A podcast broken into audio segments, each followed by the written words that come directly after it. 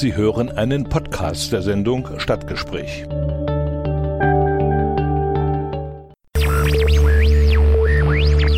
Dienstag, 14 Uhr, Stadtgespräch im Bürgerradio mit Richard Schäfer.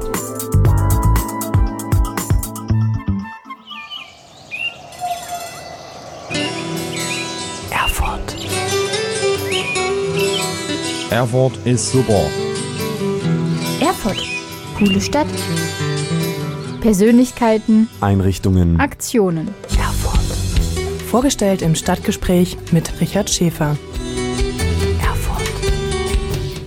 Herzlich willkommen zum Stadtgespräch hier im Bürgerradio Erfurt. Mein Name ist Richard Schäfer und ich begrüße auch wieder die Hörerinnen und Hörer von Radio Enno in Nordhausen und von Radio SRB in Saalfeld, Rudolstadt und Bad Blankenburg und wünsche Ihnen, liebe Hörerinnen und Hörer, allen ein gesundes neues Jahr 2022. Die erste Sendung im Monat gehört auch in diesem Jahr der Erfurter Lesebühne.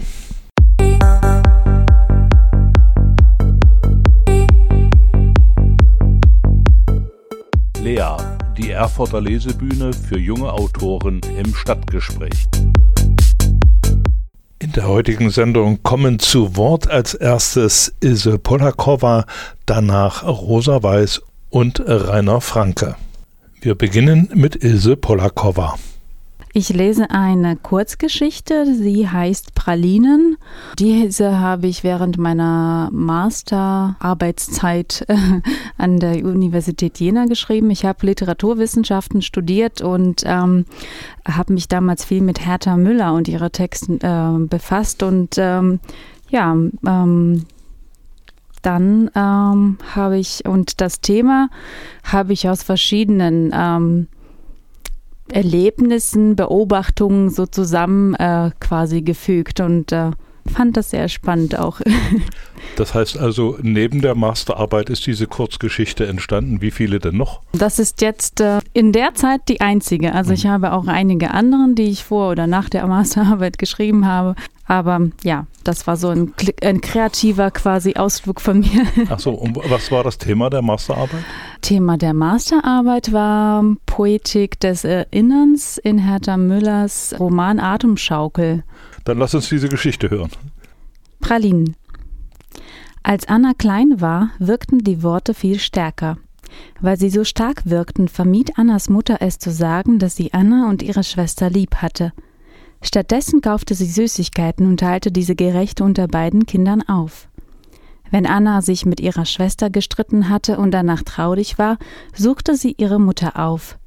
Mutter fragte dann, was los war, doch Anna wusste nicht, wie man Wörter benutzt, um über Traurigkeit zu reden. So lernte Anna Süßes statt Liebe zu verlangen. Liebe kostete die Mutter zu viel Zeit. Doch Zeit hatte ihre Mutter nicht. Sie musste sich um Haus und Garten und um die Tiere kümmern. Inzwischen waren viele Jahre vergangen. Anna war groß geworden und von dem nordischen Dorf in eine ferne Großstadt unter fremde Leute gezogen. Auch jetzt, wenn Anna traurig war, kaufte sie sich Schokolade. Von der bitterzarten mit der dunkelbraunen Haut fühlte sich Anna am besten verstanden, weil sie wie Anna süß und bitter gleichzeitig kannte. Als süß bezeichneten Annas Freunde ihr kleines Zimmer im Dachgeschoss. Es war gerade mal sechs Quadratmeter groß, mit einem Schreibtisch, einer Matratze als Bett, einer Kleiderschrankstange, einem winzigen Fenster, durch das man auf die Innenstadt blickte, und einem Kachelofen in der rechten Ecke. Bitter war es, als Anna im Winter das Zimmer mit Kohle heizen musste und dann keine Luft mehr bekam. Asthma tauchte bei Anna nur noch selten auf, beim Heizen mit der Kohle jedes Mal. Doch insgesamt war Anna froh, sich ein Zimmer leisten zu können. Seit zwei Jahren war Anna schon fort. In einer Stadt, die nach Leben roch. Wie auch andere Menschen versuchte sie ihre Träume zu verwirklichen. Sie wollte etwas werden und studierte deshalb Medizin. Um das Studium zu bezahlen, arbeitete Anna abends und am Wochenende in einer kleinen Modeboutique. Dort verkaufte Anna Seide an Damen, deren Haut schon lange zum faltigen Samt geworden war. Wenn Annas Kleider aus Kaschmir in feines Seidenpapier einpackte, beneidete sie die Damen, die so was Schönes tragen durften. Doch die alten Damen lächelten mit falschen, falschen Zähnen zurück und beneideten Anna um ihre seidig junge Haut. Anna träumte davon, eines Tages ihre Schulter und Hüften in Coco Chanel einhüllen zu dürfen. Je dünner die Geldbörse und Annas Wangen wurden, desto mehr glaubte sie daran. An einem Abend kam ein Herr mit Schnurrbart und einem Hut, unter dem graues Haar hervorstach, ins Geschäft. Er trug schwarze Lederhandschuhe, die er auch beim Anschauen von der Kleider von Burberry und Chloé nicht auszog. Seine Hände bewegten sich mit einer Leichtigkeit, die Spinnenweben ganz gelassen hätte. Der Herr schien sich auszukennen, so vertiefte Anna sich in ihrem Lehrbuch, welches sie versteckt unter der Theke hielt. Als sie ihre Augen wieder hob, stand der Herr ihr gegenüber. Liebesbriefe? lächelte er. Annas Wangen wurden zinnoberrot, doch ihre Stimme blieb klar, als sie den Herrn fragte, wie sie behilflich sein könnte. Mit leichter Handbewegung setzte der Herr seinen Hut ab und lehnte sich über die Theke näher zu Anna hinüber. Wissen Sie, ich suche etwas für meine Frau. Was Besonderes zum Hochzeitsjubiläum. Anna sah einen kleinen Funken in den Augen des alten Herrn. Ihre Lippen bereiteten sich zu einem förmlichen Lächeln aus. Sie stellte einige Fragen nach Alter, Größe, Haarfarbe und der Geschmacksrichtung seiner Gattin. Nun ja, sie wäre nicht mehr ganz so jugendlich, doch sehr zierlich und wunderschön. Er schenke ihr jedes Jahr Bücher, Theaterkarten oder Reisen, worüber sie sich sehr freue. Doch dieses Jahr wollte er die Begehrenswerte zu einem Varieté einladen und ihr dazu passendes Abendkleid schenken.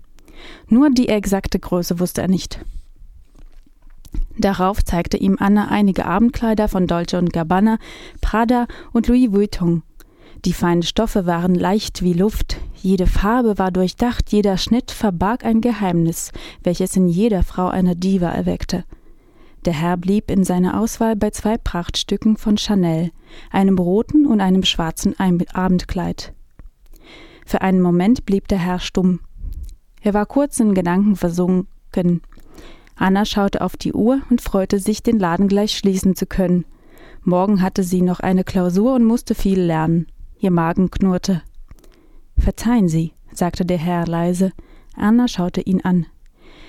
Ich bin mir noch immer nicht ganz sicher, welche Größe ich nehmen sollte. Er lachte kurz. Es wäre ja Unsinn, wenn ich es zu klein oder zu groß kaufe. Anna wollte gerade sagen, dass der Herr die Kleider natürlich auch umtauschen könne, wenn es wirklich nicht passen sollte, doch er redete weiter. Verstehen Sie mich nicht falsch. Er zögerte kurz. Wenn ich es mir genau überlege, würde ich sagen, dass meine Gattin so ungefähr die gleiche Größe hat wie Sie. Er blickte Anna erwartungsvoll an und schaute sich um.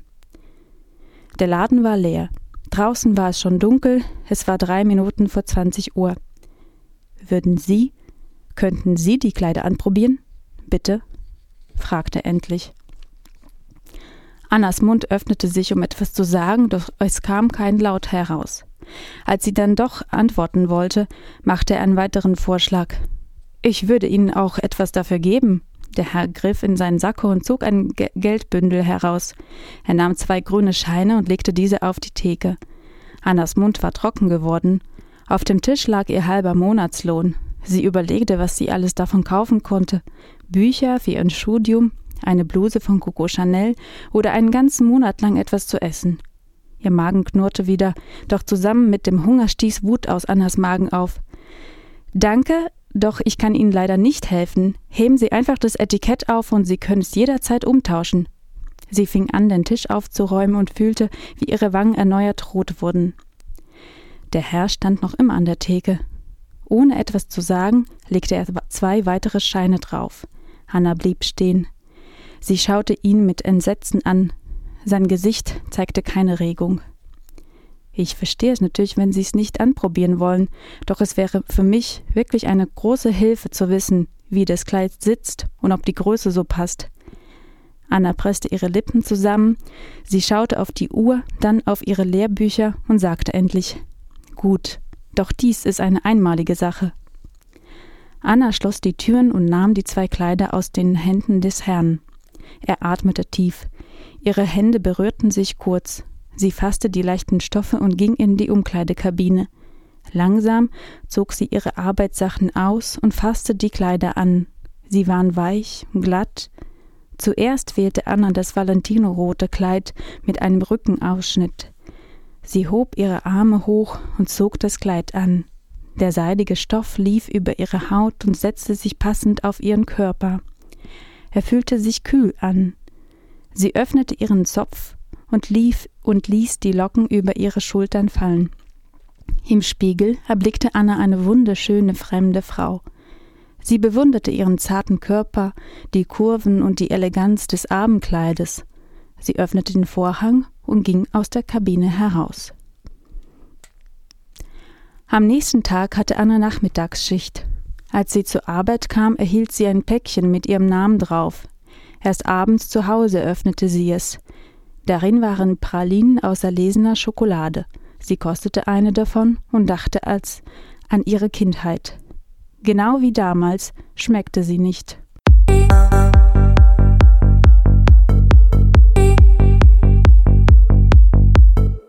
Lea, die Erfurter Lesebühne für junge Autoren im Stadtgespräch. Hallo Susanne, schön dich zu sehen. Hallo. Rosa Weiß, eigentlich die Schriftstellerin, sitzt jetzt vor mir. Was hast du heute mitgebracht? Ich habe heute mitgebracht drei Gedichte, Szenen einer Ehe. Oh, das Von Anfang bis Ende. Das klingt gut. Bitte. Szenen einer Ehe, Phase 1. Der Anfang. Nachts sind die Tage am schönsten. Nachts existieren weder Raum noch Zeit, nur unsere Körper unter deinen Fingerspitzen. Nachts begegnen wir dem süßen Honig und die Sirenen singen bis ins Paradies. Nachts will ich unter deine Haut mich drängen, kriechen, unserer Seele riechen. Nachts schwören wir uns Bedingungslosigkeit, haben das Universum gefunden zwischen unseren Schenkeln.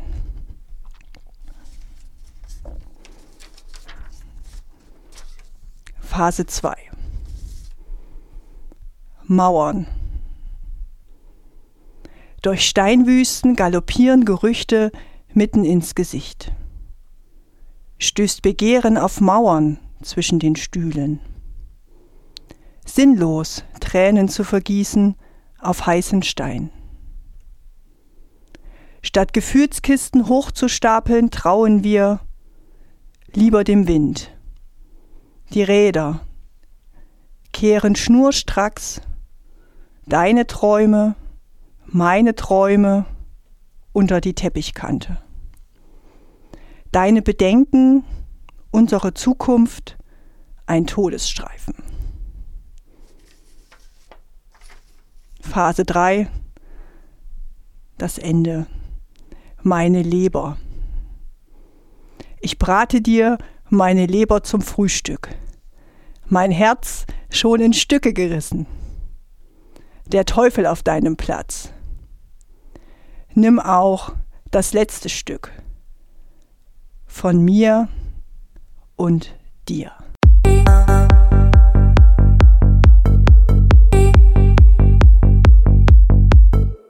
Lea, die Erfurter Lesebühne für junge Autoren im Stadtgespräch. Rainer Franke als nächster bei der Lesebühne. Rainer, was hast du uns mitgebracht? Ich habe zwei kurze Geschichten mitgebracht.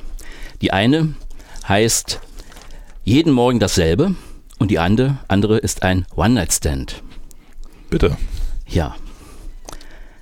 Wer kennt ihn nicht, den Stress am Morgen?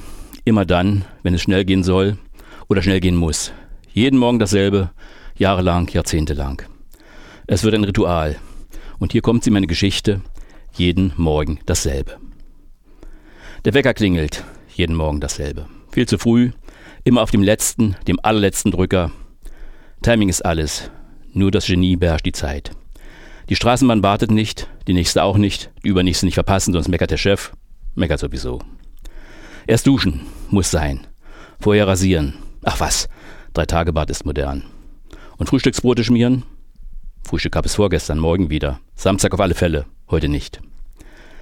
Der frühe Morgen, ein Schlaffi wird wach, etwas ist stets in hoher Habachtstellung, unübersehbar, jeden Morgen dasselbe. Was soll das?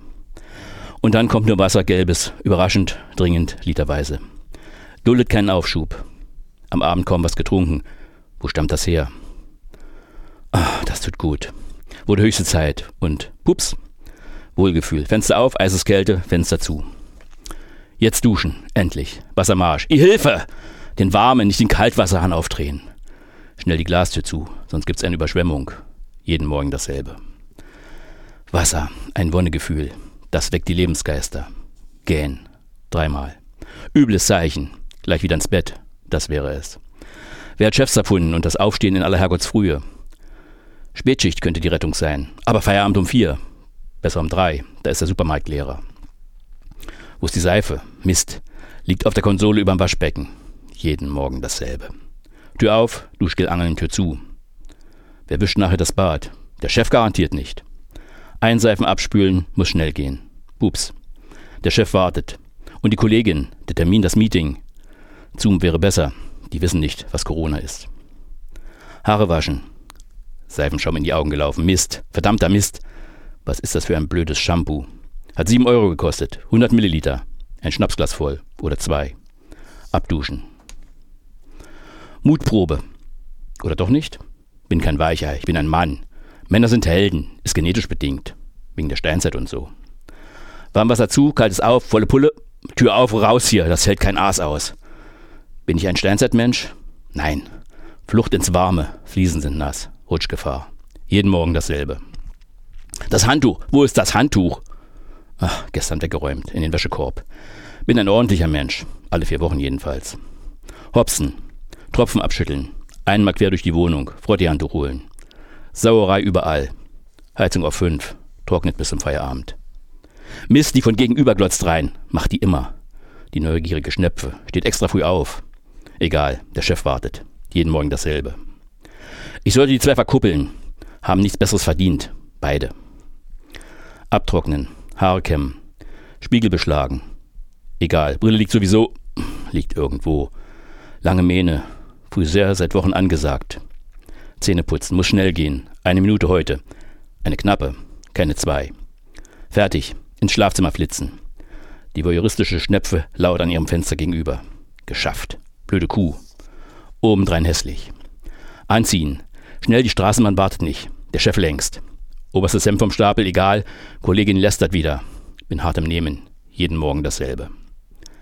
Die Brille, der Schlüssel, die Stechkarte. Dreimal quer durch die Wohnung rennen. Kram liegt immer woanders. Sollte sich Ordnung angewöhnen. Dringend. Jeden Morgen dasselbe. Anorak, Schal, Tasche, Frühstück einpacken. Kein Frühstück. Straßenbahnfahrkarte, keine Fahrkarte. Schwarz fahren. Zum dritten Mal diese Woche. Statistisch gesehen geht das heute schief. Heute geht alles schief. Heute ist Samstag.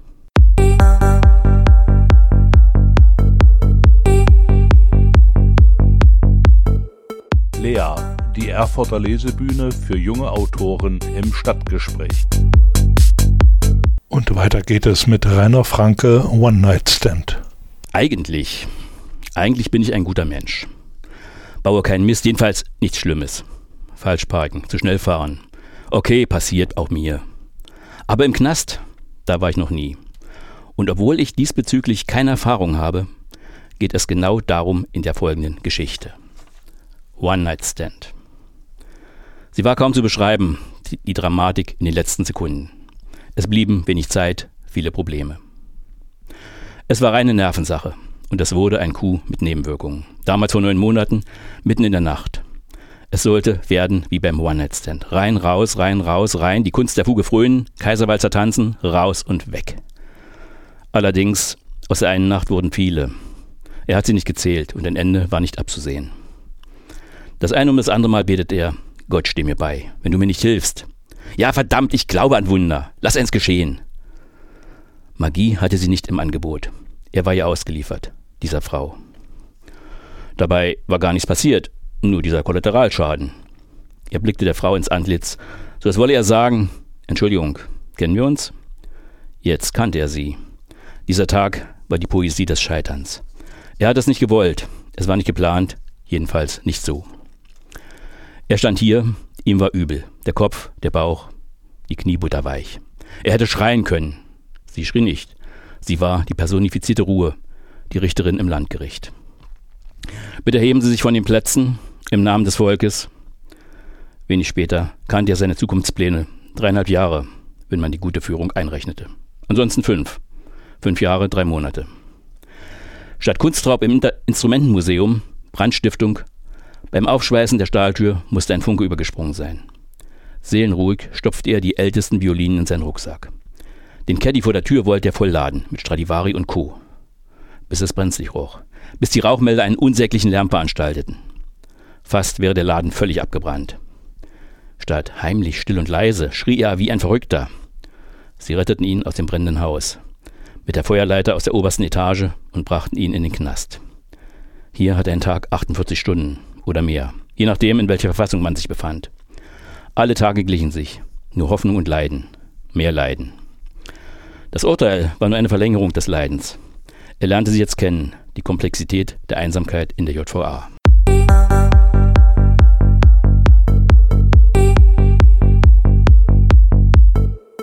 Lea, die Erfurter Lesebühne für junge Autoren im Stadtgespräch. Das war das Stadtgespräch mit der Lesebühne für den Monat Januar.